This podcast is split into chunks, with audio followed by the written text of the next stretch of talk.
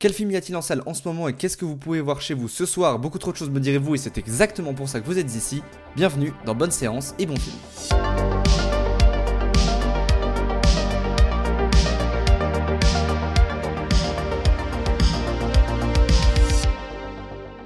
Cette semaine, réacteur d'avion, nazi, espionnage, vision du futur et famille déchue, on va parler de deux films dont l'histoire se déroule au XXe siècle. L'un se déroule en France, l'autre en Italie.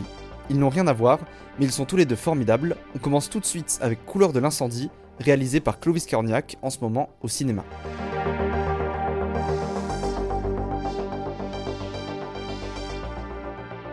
Couleur de l'incendie de Clovis Cornillac, avec Léa Drucker, Benoît Poulvord, Clovis Cornillac lui-même, Alice Isaz ou encore Fanny Ardant, raconte l'histoire de la famille Péricourt. Après le décès de son père, Madeleine Péricourt hérite d'un immense empire financier. Cependant, la corruption de son entourage va la faire tomber dans la ruine. Commence alors un jeu de pistes, où Madeleine Péricourt va essayer de se venger de ceux qui l'ont fait tomber, dans une Europe où plane l'arrivée d'une nouvelle guerre mondiale. Je commencerai d'abord par dire que le scénario de Couleur de l'incendie est superbe. Personnellement, le scénario d'un film n'est pas forcément l'élément auquel je suis le plus sensible, mais celui-là est vraiment chouette. Vous êtes pris dans l'histoire dès le début du film. C'est un super mélange entre du spectaculaire et de l'intime.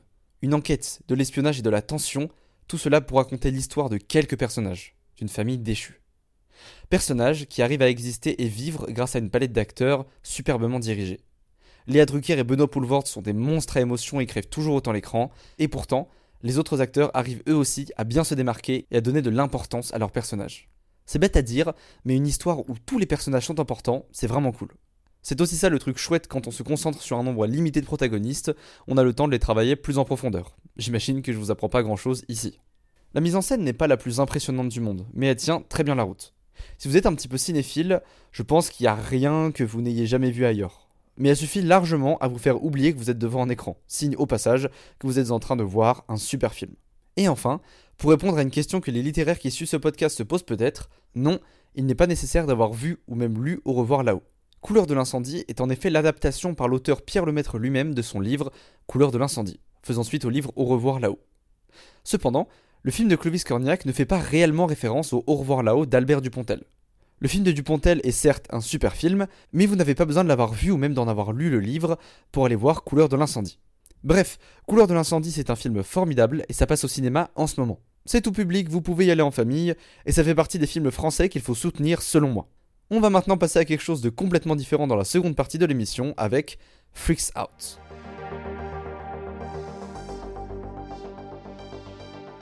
Je sais pas vous, mais moi, j'aime pas vraiment les films de super-héros, même s'il y a quelques exceptions. Selon moi, ce sont la plupart du temps des histoires toutes faites. On vous pointe du doigt qui sont les gentils et les méchants.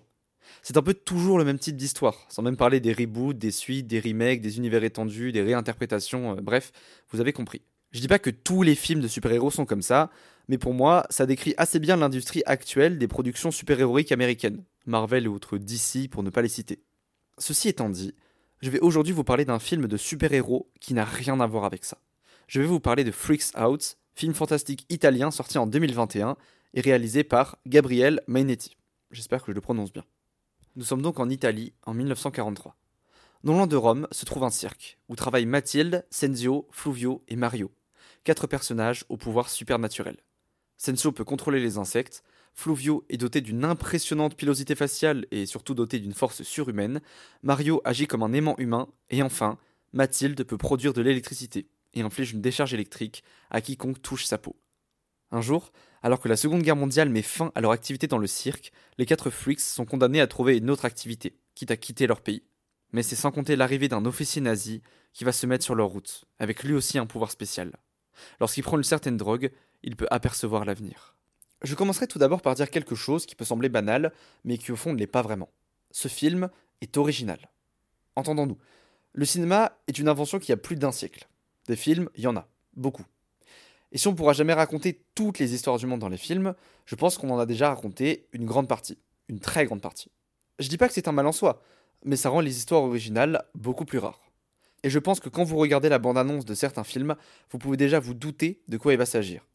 Parce qu'il a beaucoup de structures narratives, de personnages typiques, bref, d'histoires qu'on a déjà vues. Eh bien pour moi, Freaks Out est une histoire originale. C'est d'ailleurs assez particulier de le classer comme un film de super-héros, tant les codes et l'esthétique en sont loin. Selon moi, c'est même plus juste de parler pour ce film comme d'un film fantastique. Et par film fantastique, je veux dire vraiment fantastique. Freaks Out est un film qui vous marque. En ce moment, on est dans une ère de la surabondance des films de super-héros, je ne vous apprends rien. Tous les mois, vous pouvez voir un film, une série sur un entre guillemets nouveau super-héros. On a plein, plein de films, de séries, d'univers étendus, et forcément, c'est assez dur d'avoir des personnages et des histoires qui sortent du lot, qui vont marquer la culture populaire autant qu'un Harry Potter, qu'un Jack Sparrow ou encore qu'un Marty McFly pourrait le faire. Eh bien, si vous êtes en manque de films fantastiques qui vous marquent, qui vous fait rêver, qui vous traversent d'émotions, alors Freaks Out est peut-être fait pour vous.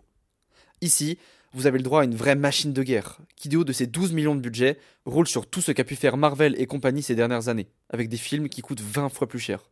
Ah, et au passage, 12 millions de budget, c'est 1 million de moins que Qu'est-ce qu'on a fait au bon Dieu. Mais bon, je dis juste ça comme ça.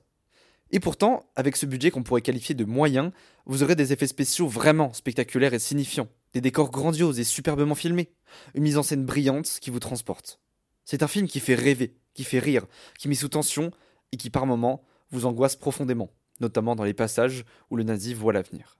Je sais pas vraiment ce que je pourrais rajouter dessus, Freaks Out, c'est vraiment un des meilleurs films qui soit sorti l'année dernière, et je vous recommande vivement de le rattraper.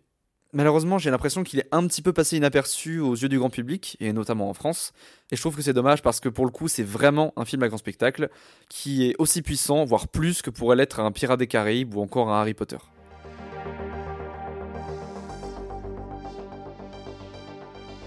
Et voilà ce qui conclut cette cinquième émission de mon podcast. J'espère encore une fois que ça vous aura plu. Le podcast est tout nouveau, donc n'hésitez pas à me faire un petit retour, euh, un petit commentaire sur Apple Podcast ou alors directement en me mentionnant sur Twitter, Henri Bréjon.